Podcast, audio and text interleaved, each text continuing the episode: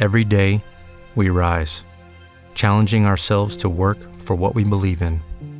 At U.S. Border Patrol, protecting our borders is more than a job, it's a calling. Agents answer the call, working together to keep our country and communities safe. If you are ready for a new mission, join U.S. Border Patrol and go beyond. Learn more at cbp.gov/careers.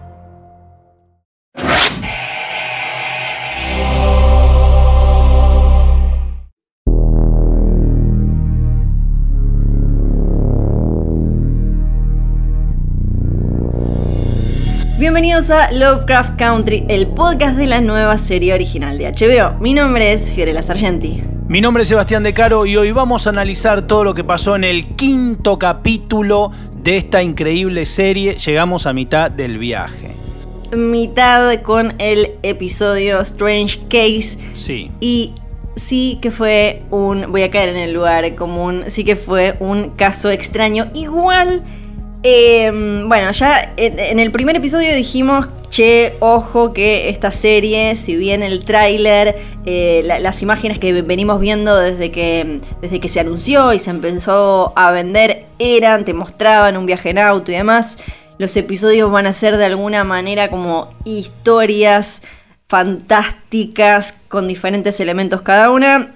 Este creo quizás no es el más eh, explosivo en cuanto a escala y de manera también bastante literal, o el más sorprendente, o el más de terror, pero no sé si no es mi favorito. No, me robaste lo que iba a decir. Yo iba a decir que es mi episodio favorito. Yo no tengo duda, ¿eh? Yo te digo que es mi episodio favorito hasta ahora. Porque sí, es como una serie que, obvio, ya desde la presentación estaba mm, eh, no coqueteando, estaba plantándose desde lo, de- de- desde lo que antes era considerado eh, B o bizarro y todas estas cosas, estos conceptos que venimos hablando, eh, lo palp y demás, ahora ya lo abraza totalmente y me hizo acordar también este capítulo a grandes momentos de la pantalla de HBO y estoy hablando de True Blood. Esos momentos en los que sexo, sangre, porquería, chanchada, maldiciones, brujería, todo se mezclaba ahí en una misma escena. Yo creo que es un episodio, eh, Fío, que, mm, que estoy muy contento que podamos reseñar porque pasan cosas de un nivel meta en la serie, Sí. digamos, y me refiero a esto.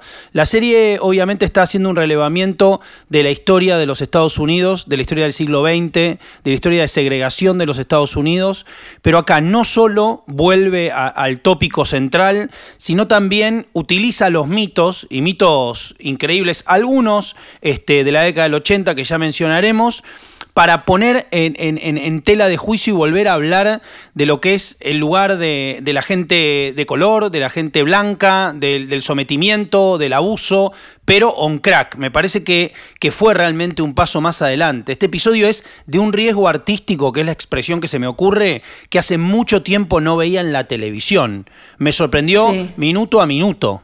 Sí, y eh, bueno, ya arranca con algo que, que mm, sobrevoló o apareció medio ahí asomado en uno de los primeros capítulos.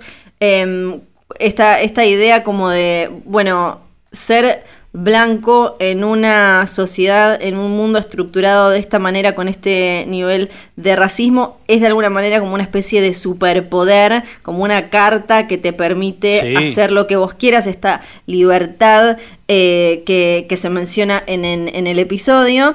Y un concepto que eh, ahora no me puedo acordar si, si ya se debe haber usado, pienso en algo así como la dimensión desconocida o, ese tipo de, productos, pero que es eh, riquísimo para, para hacer algo así, que es esto de que Ruby se despierta y es de golpe una mujer blanca.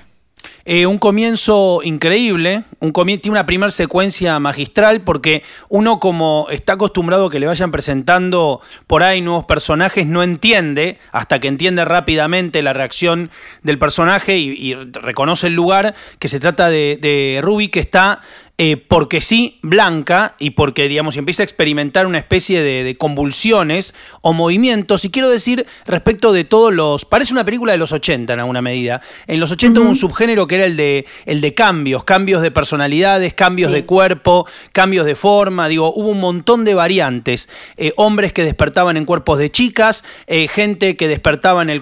madres e hijas que cambiaban el lugar también, padres e hijos, digo, de vuelta al colegio, toda esa idea de, switch de personalidades y de situaciones, pero esta vez tomados de otro lugar, digamos, más parecido a la, a la brujería y a lo fantástico, como decíamos, y algo de dimensión desconocida. Parece eh, un cuento de la dimensión desconocida, ¿no? Esa premisa de despertarse y ser otra persona. En este contexto, en el contexto de este increíble show, digamos, quiere decir otra cosa y evidentemente vamos a asistir al switch de qué es para una mujer afroamericana ser blanca en ese contexto, ¿no?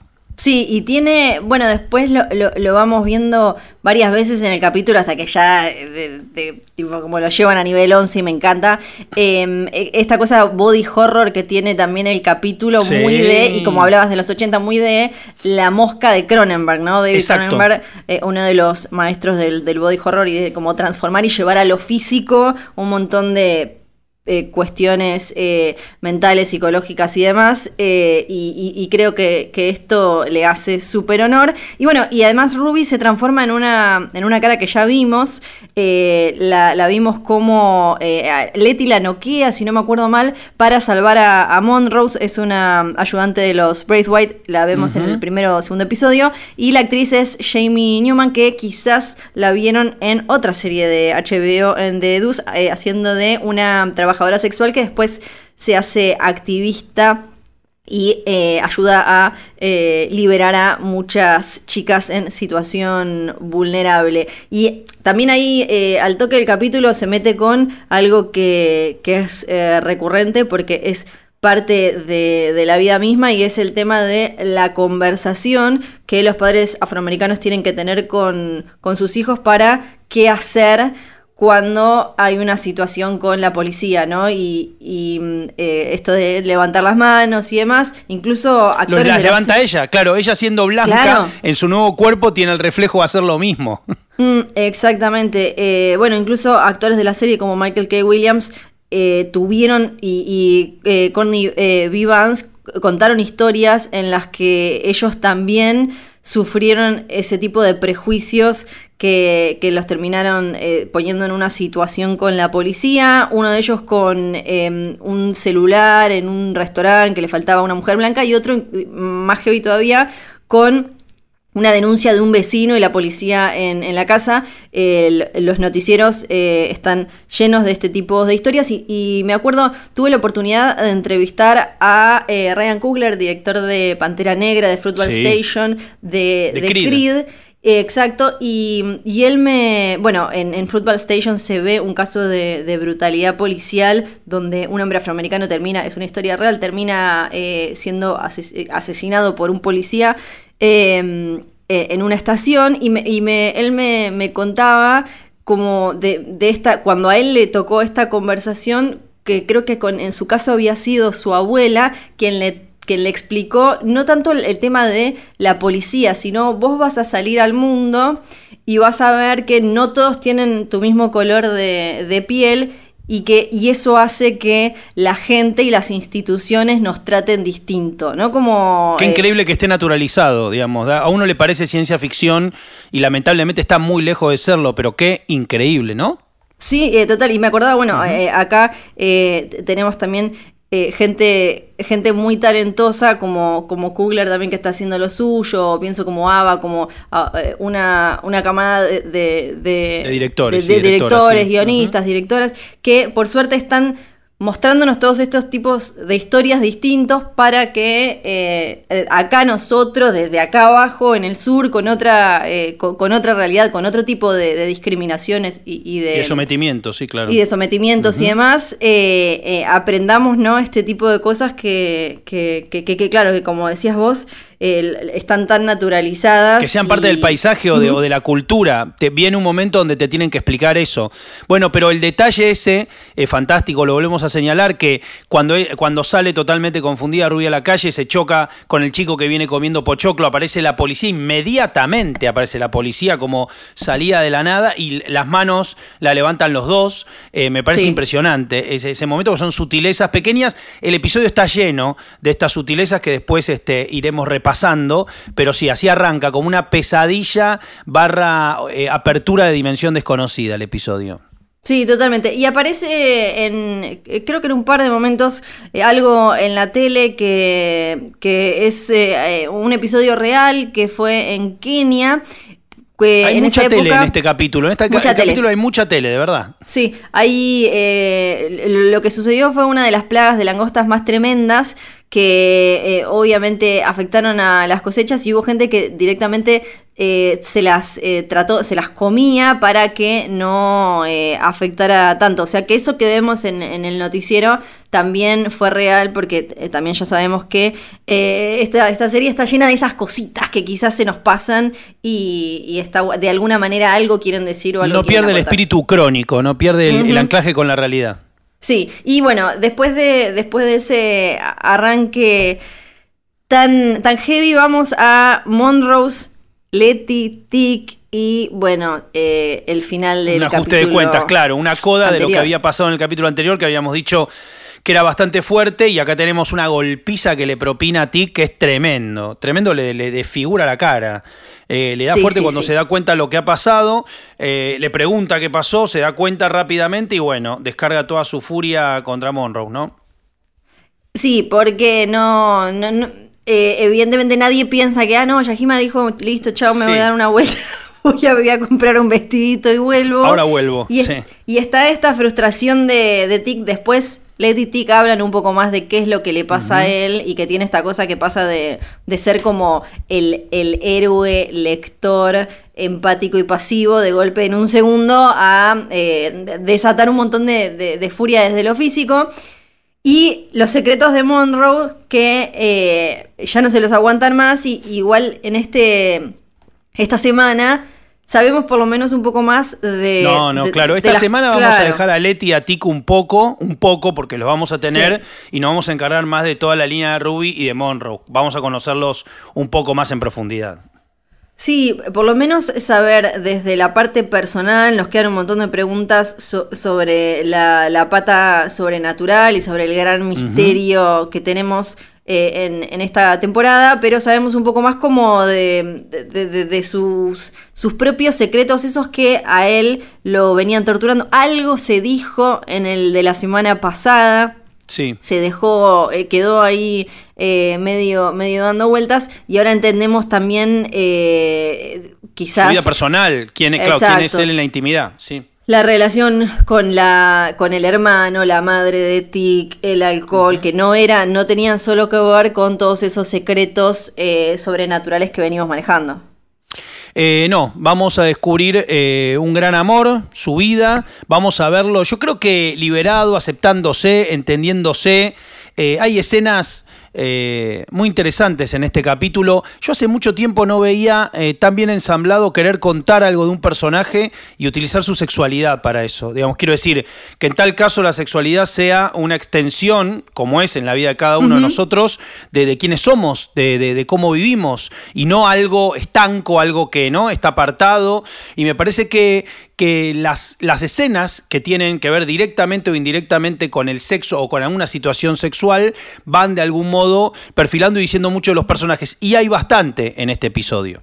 Sí, eh, eh, es verdad. Tenemos eh, tres, por, lo menos parejas, tres pares que gracias a situaciones sexuales conocemos un poco más de ellos y mm, se abren a momentos como o de vulnerabilidad o de aceptar lo que, lo que en realidad son. Tenemos todo lo de, lo de Ruby y, William, que... y William, entre paréntesis, pregunta, sí. Sí, claro, tal cual, tal cual. Y, sobre la libertad, ¿no? Eh, o sea, sexualidad como eh, una, una, herramienta o una forma más de expresar eh, también la, la, libertad y, cada uno, y, como, bueno, y como pasaba esto, como hablábamos recién, lo de TIC, también el límite entre, bueno, libertad, sexualidad y después la, acción física que puede pasar a la, a la vehemencia ya física, a la violencia. Todas cosas que están como cocinándose eh, acá. Al mismo tiempo. Sí, es un capítulo eh, barroco desde ese sentido, de lo emocional, porque como decías, quizá no tenemos el gran vórtice temporal que se abre y entonces concepto sobre concepto, bastante clásico dentro del estándar que estamos manejando. O sea, en cualquier serie esto sería un descontrol, pero en esta serie, a, que, a lo que nos tiene acostumbrado en las cuatro entregas anteriores, este es un episodio unplug y estamos en el mid-season episode.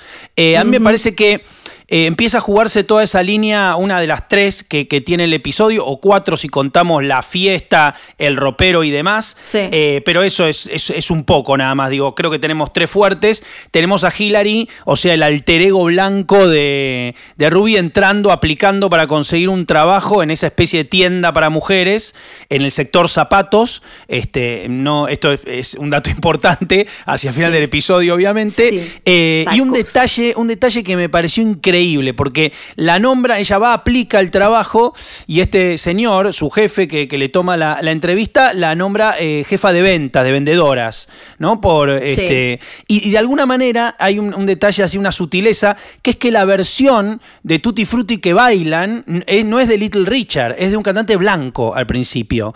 Y obviamente ella tiene, es una sutileza chiquita, porque mira el doble juego, ella baila como nadie y las compañeras blancas dicen, no, no podemos creer esta mujer como baila, por Dios.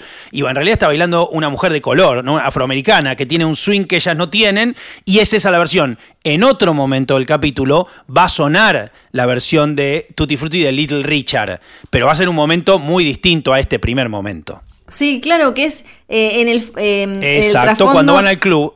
Sí, sí, y, en el trasfondo de toda esta historia, por una cuestión eh, temporal, está el nacimiento del rock and roll y, esta, y, obviamente lo que sucedió de la apropiación cultural, ¿no? Cómo nace como sonido afroamericano, pero termina eh, despegando, rompiéndola de manera internacional cuando eh, ciertos músicos blancos se lo apropian y lo venden de, otra manera. Y creo que el, eh, como el eje de todo el capítulo es esa conversación entre signos de pregunta. William y, eh, y Ruby, lo vamos a decir así, y Ruby, cuando hablan de la mariposa, ¿no? En la que está en la cama, eh, la ah, porque claro, obviamente eh, viene el momento que recupera, que recupera su, nuevo rictus, o sea, su rictus anterior, nosotros lo, vamos lo vamos viendo en cuotas, como es el, el shaping ese, cómo pasa de estar de una forma a la otra, lo terminamos de entender de manera acabada al final del episodio, pero vemos como que volvió a ser ella y unas mariposas en una secuencia preciosa volando ahí y ahí entendemos un poco y como si vos decías, en ese diálogo está muy en claro lo que el episodio va a postular. Sí, porque el, episodio eh, habla de, además de una metamorfosis eh, bien literal eh, a lo, a lo Kafka, tenemos las, las, metamorfosis de todos los... Sí, de todos los, los, personajes, desde Leti y el tema de eh, la, sexualidad y la virginidad y, e incluso como desnudarse y la cuestión física con, con Tic. Es otra eh, Leti, en, este encuentro es otra Leti a la que vimos en, la fiesta aquella, ¿no? Atticus hablando, haciéndose cargo de esto que le pasa, esto que descubrió en la guerra, estas como dos partes que tiene. Eh, ni hablar Monrose también, como decíamos recién y como vamos a mencionar más en, en, un ratito. Todos tienen un momento en el que aceptan, abrazan como esa otra cosa que también son. Exactamente, claro, Y bueno, ahí, y, también ahí William, entre signos de pregunta, nos, eh, nos, nos repasa como la información que creo que entre tanta cosa eh, está buena recordar, que es esto de, eh, bueno, él habla un montón de Hiram Epstein, que estaba haciendo experimentos, que quería como armar estas puertas para llegar a esos universos de conocimiento y la magia que eh, Ruby termina descubriendo que existe, que es parte de la realidad. Y ahí es donde tenemos que parar un segundo y pensar como, ok, entonces, claro, William barra Cristina que hizo que Letty comprara la casa que era de Hiram Epstein porque ahí hay algo que necesita ella. En el sótano. Y hay un planeta, y estaba el cosito ese con los, los planetas, ese sistema que obsesionó a Hipólita y Atticus que trata de, por su parte, ganarle y aprender antes todas estas cosas para poder proteger a su gente. Y ahora podemos seguir con todo lo otro. Sí, todo lo otro, como vos decías, tenemos eh, todo lo que pasa con eh, en el, en el no, no sé, salón de compras, ¿no? No quiero decir shopping porque es un término que no existía en, el, en la tienda. toda la, línea que pasa en la tienda, donde están estas compañeras blancas, eh, Tamara, esta compañera afroamericana también, la cual particularmente Hillary, Rubia a través de ser Hillary, este, trata de, hacer sobresalir. Este ese diálogo muy lindo cuando le dice, vos acá te tenés que destacar, tenés que honrar a la gente a la, que le cuesta el doble destacarse adelante de tus compañeras porque te van a poner una lupa enorme cuando le acomoda los zapatos, este, eh, en lo que es su última acción como empleada, porque instante después va a renunciar, después de esa noche a la que van a ir juntos a un club, logra llevarlos a todos a un club de, gente afroamericana, ahí suena la versión de Tutti Frutti, bailan todos y descubre un poco esto que íbamos a decir, que es este algo que se ve en la primera escena, en realidad está sembrado de un foreshadowing en la, en la entrevista ya, porque te acordás que cuando, cuando o sea, aplica para el trabajo, queda y empieza a sentir todo el, todas las convulsiones. Hay un abrazo largo, raro, eh, que le da este señor, digamos, ya presagiando un poco quién es y quién ha sido con sus empleadas, con su compañera de trabajo, ¿no? Sí, sí, sí, sí. Está bien que uno está tenso por, por porque te das cuenta que esta pobrecita está sufriendo todas las convulsiones de, ir perdiendo la blancura, por así decirlo, y volver a ser ella, pero hay una, una situación extraña. Sí, sí, hay una situación extraña. Y mm, bueno, algo que, no sabía y que descubrí con este episodio es, eh, antes de ir a la parte más, eh, es que hay, algo real eh, que, se llama ansiedad racial, que tiene que ver con todo esto que hablábamos antes y de la estar en una situación en la que uno o sabe que va a ser tratado de otra manera o que puede llegar a tratar a otro de otra manera y, que es eh, una cuestión eh, psicológica real que, bueno, verla a Ruby Hillary en toda la situación laboral y con este señor y eso... Eh, Siendo Hillary siendo Hillary, pero sintiéndose de otra manera, eh, me pareció que estuvo, estuvo muy bien logrado desde lo, desde lo actoral. Es increíble, porque decime si no la veías todo el tiempo a ella. Es increíble porque uno sabe, uno entiende pero uno la ve igual. A la, ¿Entendés lo que quiero decir? Es como comprar la ilusión y la incomodidad. Vos siempre entendés que hay alguien afroamericano, una mujer, viviendo otra realidad. Y digo, es espectacular que logre eso la actriz, ¿no? Sí, sí, sí, sí, totalmente. Y bueno, lo que escuchamos en un momento, que seguramente eh, si, si, estás, si le diste play a este podcast te llamó la atención, es un, es un poema coreografiado de 1976 de una mujer que se llama Tosake Yangi, que... En la secuencia del helado decís, cuando lee el diario en el parque, que Confidence Girl.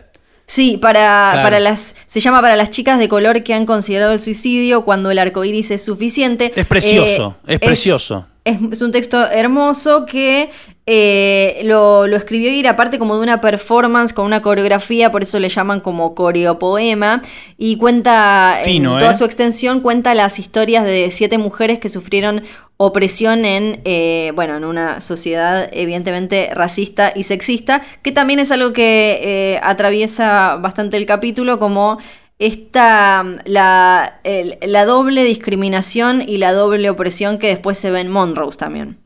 Es increíble, eh, primero que muy fina referencia y esa secuencia es preciosa porque hay algo, eh, yo en un momento dije, bueno, ¿a dónde va a ir ella con esta situación? ¿no? Decís, ¿qué va a hacer?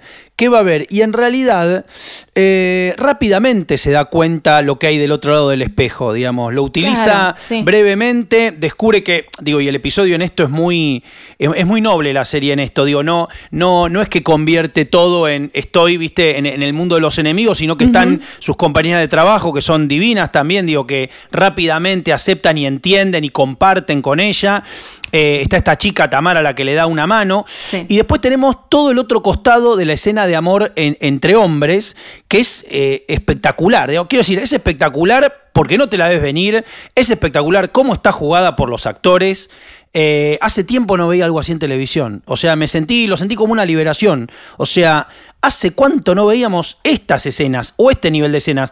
Puede ser que en algunas cosas de algunas series de HBO hayamos visto pasar por estos lugares más de televisión adulta, pero la verdad, la verdad, eh, eh, lo sentí como dije, loco, al fin se puede ver esto de esta manera contado, ¿no?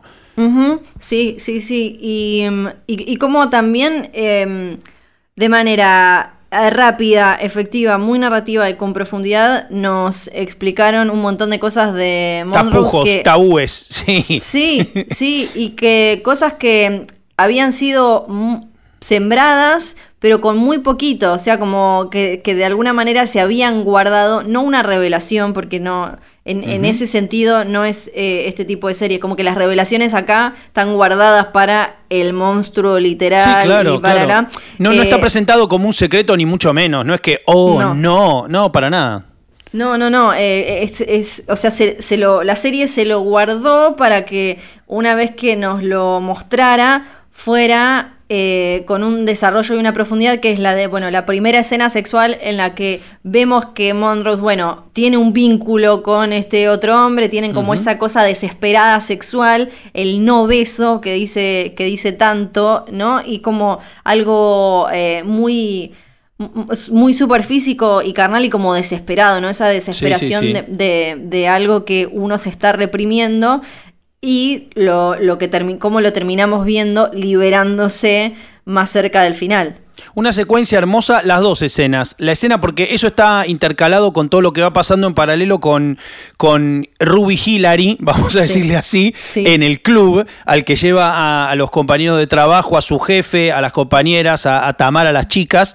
Eh, y me parece que Em, es muy bonita la escena, la escena donde están todos, todo, eh, todos los trans eh, eh, vistiéndose en ese momento como para vivir una fiesta y todo ese diálogo es precioso también y se lo ve a él, digamos, escuchándolo y bueno, y después tenemos finalmente la conclusión con el beso, ¿no?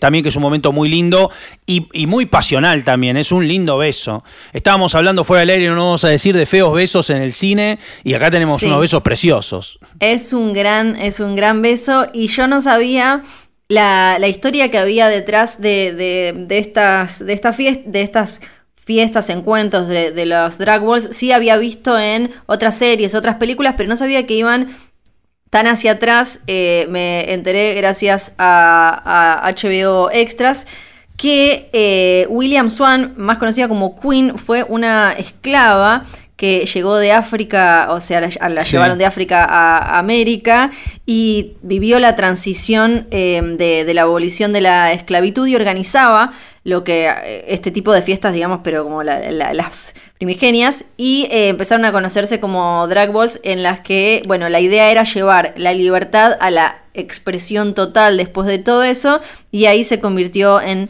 la primera eh, drag queen. No, no, conocía tan en detalle la historia y nunca... Increíble, porque uno piensa desde la ignorancia total y por eso agradecemos estos extras que eso no existía. O sea, fíjate el nivel de, invisibilización que tenía, que es como, no, esto seguro que es como una imaginación, o no, bueno, no. Sí, sí, y, también, bueno, algo que, que, queda expuesto que es como el, el disfrute, la alegría que solo puede venir de, de una libertad que aunque desde lo formal traten de quitártela, no, no van a poder, ¿no? Con esto de las compañeras y, bueno, lo que decíamos también de, del rock and roll y de, me gusta decirle rock and roll, porque si hablamos de los 50, para mí es rock and roll. Sí, por supuesto, sí. Eh, y, cómo, eh, y, todo lo que tiene que ver con la cultura afroamericana, que después el, mainstream se lo adueñó, la, apropiación cultural, ¿no? Como lo rebrandió, lo acomodó como quiso, pero eh, hay, hay, algo de, de una, por más que la libertad formal esté pisoteada, no exista, hay eh, un disfrute, un goce que aparece ahí como en, bueno, vamos a ver si, a ver si podemos ir a una fiesta al, sur, al otro lado, donde parece que está la joda posta, que está la alegría posta, ¿no? Eh, o, este tipo de fiestas como en, la, alegría prohibida, ¿no? El disfrute prohibido, que por más que pasen todas estas barbaridades y eh, años y décadas de horror, de violencia y demás, aún en los lugares más oscuros, la gente se puede unir y puede tener un momento de, libertad plena y pueden salir cosas como esas. Me acuerdo una, una, escenita muy chica, que los que vieron la película se van a acordar. Eh, en los años 80, cuando, cuando Jim McBride hizo la película Bolas de Fuego con Dennis Quaid y Winona Ryder, la peli comienza con Jerry Lewis yendo con su primo Jimmy Swaggart, eh, eh, escapándose, yendo a ver tocar esta música a, gente afroamericana, estas fiestas, que eran las fiestas donde estaba toda la onda. Y es como un momento, ellos espiaban, viste, ahí como, como entre la madera para ver de qué se trataba la cosa. Y una nota al pie, la película, siendo de otro momento, de otra época del mundo donde era impensado que esto se reflexione, ya lo tenía. O sea, se, pudo tapar, se pudo esconder. Y me acuerdo de Living Color también con Elvis is Dead, digo, tratando de hacer un ajuste de cuentas. Pero bueno, la sutileza del episodio es esta: que en el primer momento en la tienda, cuando baila Hillary, eh, Ruby Hillary, este, Tutti Frutti baila una versión blanca, que se nota que el cantante es blanco, y la versión original, la de Little Richard, fallecido recientemente, entonces me parece que también es un pequeño homenaje, este aparece ahí en, en esta fiesta que estamos mencionando. Sale a la puerta y ahí vemos la conversión completa. Vemos a Hillary convertirse en Ruby.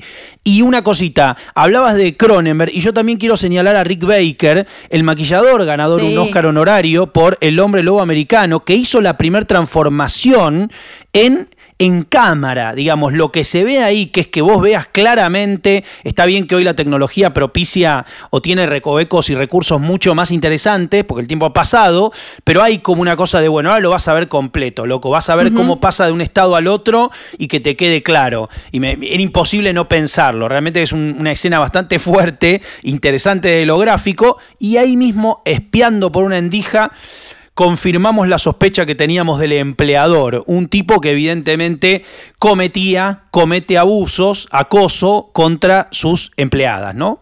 Sí, algo que ah, súper clásico y además, bueno, todavía hoy hay, está obviamente todo el tema de eh, la disparidad de sueldos, de acceso a posibilidades del techo de cristal, ¿no? Y todo esto, pero antes, incluso eh, nosotros que nacimos décadas después, nos súper acostumbramos a ver, a mí siempre me llamó la atención cuando, por ejemplo, ibas a una lencería o una tienda de, prendas para mujer como esta, y siempre estaban las chicas y las mujeres que te atendían, pero después la plata se la dabas a un señor. Y estoy hablando de los años 90, ¿no? Como esta cosa de... Y Fío, y si te descuidas, eh, sigue habiéndolo en, en muchos locales, ¿eh? Sí. Eh, sí, o sea, el encargado es, eh, lo seguís viendo y sobre todo en marcas, en marcas marcas, digo, no está eh, la, casa perdida y en marcas grandes también a veces lo seguís viendo. Sí, la, esa situación de, poder siempre, y bueno, obviamente ni hablar en, esta, en, esta, en esta época, y em, Ruby que iba a hacer algo con eso. Pero Hablando de Ruby, fiestas y demás, otra cosa que me quedó dando vuelta es, eh, en este capítulo tuvimos, eh, la podemos, ya que vamos eh, hablando de, libros, de referencias de literatura, que aparecen algunas de manera más directa y, otras no tanto, acá mencionamos la metamorfosis, podría, obviamente también Stevenson, Dr. Jekyll, Dr. Jekyll Hyde, claro, sí, sí, sí, sí. Y también en, cierto evento, en cierta reunión, aparece Frankenstein de alguna manera, porque también tenemos una persona, em, hay como cachos Realizando experimentos en roperos. Algo está, algo está, algo está sucediendo Esta es una serie donde abrís un cajón y, nunca va a haber, no es que hay una lapicera, un marcador, No. un Sharpie. Abrís un ropero y te encontrás con un, con un hombre a medio confeccionar, con Sí. cicatrices, esposado, atado, este, pidiendo por su vida. Eh, Porque- una escena sí. terrible que también me hizo acordar, esto, digo, me hizo acordar, eh, en- haciendo un razonamiento libre, eh, a mucho de Halloween y de Terciopelo Azul, de esconderse en un, en un ropero donde las cosas no están bien para ver qué es lo que sucede afuera. Eh, sí. Mm. Sí. no, la verdad que ahí se abre un poco el. Ahí tenemos una caja mágica también.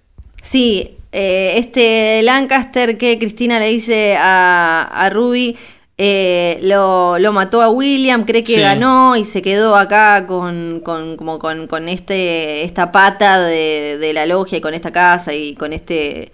Me gusta... Tenemos, tenemos el problema de que ellos usan Lodge, viste, que sirve como para...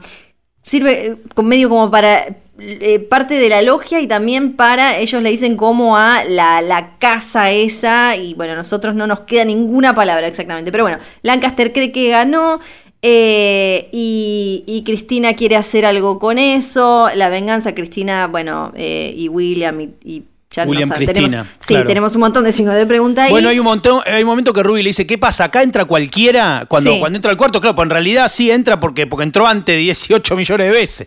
Sí, sí, y, y bueno, y, y esta cosa de qué, qué es exactamente lo, lo que está haciendo este La agenda de Cristina sería la pregunta.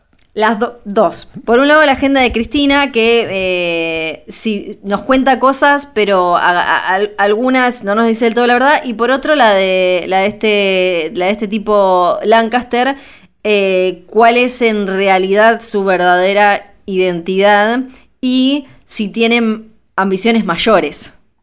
Es que con lo que está sembrado en el episodio, con, con esta cosa de cambiar de forma y tal, y bueno, medio que se abre una puerta, no te digo Sí. infinita, pero podemos, es, es medio como las máscaras de Misión Imposible, o sea, en cualquier momento eh, lo, que, lo que era parece o lo que parece era, digo, se ha abierto un dispositivo eh, que puede permitirnos hacer, digamos, tenemos más dudas que certezas. Claro, hay, hay- hay otras formas, eh, aparentemente hay o puede haber otras formas de fingir tu piel y quién sos en esta, Exacto. en esta serie para acceder a cosas y a lugares y demás. Em, no me quiero olvidar tampoco de em, Leti y Atticus, que los dejamos medio ahí al costado, pero están ellos. eh, porque, Investigando. bueno, lo jugoso no pasó por ellos en este capítulo, pero están investigando, eh, siguen con el tema del lenguaje de, de Adán, eh, el símbolo, están acercándose por lo menos a, no digo una respuesta, pero por lo menos a tener el mapa o el rompecabezas un poco más armado, ¿no? Por lo menos armaron los bordes, me parece. Armaron los bordes y, y confeccionaron el símbolo ese que, con todo respeto al señor este, Lindelof, no puedo dejar de pensar medio dármico, ¿viste? Porque tiene cuatro Sí. partes, es un símbolo oriental también. Nos damos cuenta que entra China en esto que ya se había visto en el capítulo 2, que es empezar a hacer una cosa, eh, digamos, eh, a través de- del tiempo, a través de los pueblos, digo, no limitarlo solamente a la mitología de los Estados Unidos. Entonces empiezan a aparecer de repente esto, una especie de Sí. lengua común o de, o de, o de, o de bases humanas comunes, ¿no? Una, cosa que me parece que apunta de una manera ahí, porque ya hemos visto otras apariciones de caracteres de otras nacionalidades, digo, de a poco la serie, el show va yendo hacia eso. Sí, y mm, va yendo hacia eso y eh, ahora sí tenemos que... Hacernos los cargo del final, claro. Claro, los símbolos, todo. Ah, sí, pará, y ah, habla- dejemos eso para el final, final, porque ahora podemos mencionar también la llamada de, de, de Tig, ¿no? Que está como, Sí. bueno, esta mujer que eh, no terminábamos de entender si solo era parte de los sueños, que le dijo muere, que ahora eh, re- Sí, que ya lo habíamos visto en el capítulo llamada. 1 o 2, ya estoy Claro. perdido, pero ¿dónde? ¿Él recibe el llamado el- cuándo? La, la vimos en el 1 como parte de sus sueños, Claro, o sea, claro. de alguna manera o idealizada o algo, y después la, la escuchamos. En el 2. Eh, sí, y que algo sabe y algo tiene que ver con todo esto, que pensábamos que quizás era algo medio que corría en paralelo, pero no, está como, está metida en el centro de la historia, seguramente la semana que viene eh, sepamos un poco más de eso, pero ahora sí, entonces, Ruby, los zapatos. Sí. Ruby se la va, se va, eh, va a hacer, va a tomarse la venganza de lo que vio en el callejón. Entonces, eh, personificando a Hillary, va renuncia, renuncia. Che, me voy, ya está. No, no, me, me, tengo que ir. Bueno, no, pero antes de ir, me tengo que ir, ¿sabes por qué? ¿Por qué te tenés que ir? ¿Por qué renuncias? Porque lo amo, le dice a su jefe, y es eh, evidentemente un, el principio de la venganza. En realidad lo está haciendo entrar como un caballo, le inutiliza las manos, lo toma con el cinturón de como si fuera una, una horca para, para tenerlo, como si fuera un perro, una correa. Yo pensé que eso era todo, que iba a utilizar esa arma, pero no. Pero no, pues Lo, lo hace arrodillarse, lo hace ir al piso y con un taco de, de, zapato filoso, puntiagudo, este, lo, de alguna manera lo sodomiza, lo, le, le, propina un castigo por lo que ha hecho, que es bastante fuerte, digamos, una secuencia muy gráfica, digo, no, no, no, no está librada la imaginación.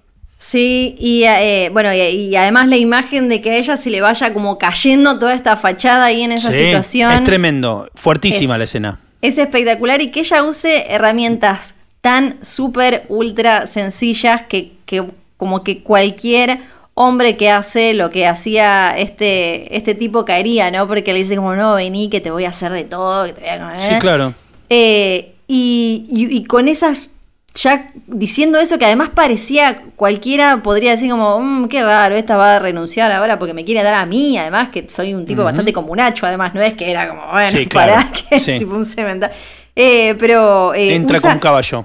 Claro, porque y eso eh, eh, para mí es consecuencia de lo que le dice lo, lo, lo que le dice Cristina cuando le dice que no te estaba dando eh, William al, transformarte, creo que le dice algo así como no te estaba dando solo un poquito para que sepas lo, lo que era ser blanca, sino para hacer lo que se te cante. Y creo que eh, ahí es donde ella agarra las riendas, Rubia agarra las riendas y dice, ah, ok, claro, puedo hacer cualquiera, cualquiera, eh, y puedo vengar, no te digo eh, años de un montón de cosas, pero sí por lo menos este, esta pequeña situación del horror y, mm, bueno, cuando termina, cuando termina de vengarse, ella se va transformando en, en, Ruby y le, le, aclara eso y quiero que me veas, le dice. Sí, sí, sí, sí. Me, me, me, pareció un final espectacular. Me gustó más que el anterior. No es de los de, de revelación, pero es de, para mí es de los más contundentes. Potencia, claro, sí, sí. Tiene sentido porque eh, así termina el quinto capítulo. Son 10 ya, entonces eh, a partir de la semana que viene empezamos a tener que, a, a terminar de trenzar esta historia, este camino y a despedirnos, como en este momento de este episodio. Un episodio impresionante, la verdad que estoy. es mi favorito, el tuyo también. Vos dijiste, no sé si es mi favorito, pero sí, es nuestro favorito. Sí, la verdad que es de los mejores, de, los mejores dos seguro, seguro. Eh, impresionante. Todos los finales que vimos, ese último diálogo que también el que tiene con Cristina, eh, ya no William Cristina, sino Cristina, eh, que deja en claro y que siembra esto, ¿no? De, digamos, nos prometen que más cosas como esta pueden llegar a pasar en episodios por venir. Acuérdense que todos los domingos ven Lovecraft Country en HBO y al día siguiente del estreno pueden escuchar este hermoso podcast. Pueden ver la serie no solo en HBO, sino también en HBO Go, On Demand, cuando quieran y donde quieran. Y a nosotros nos escuchan en Spotify, Apple Podcasts y todas las aplicaciones para escuchar podcasts. En el medio, además, acuérdense que tienen un montón de podcasts de diferentes series de, de HBO e incluso algunos especiales con recomendaciones de series pasadas. Nos reencontramos entonces en el próximo capítulo. Yo soy Fío Sargenti. Yo soy Sebastián De Caro y esto fue Lovecraft Country, el podcast.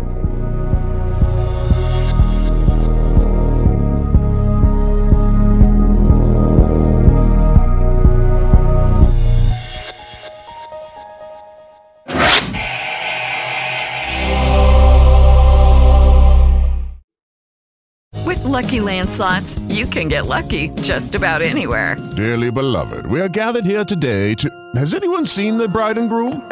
Sorry, sorry, we're here. We were getting lucky in the limo and we lost track of time.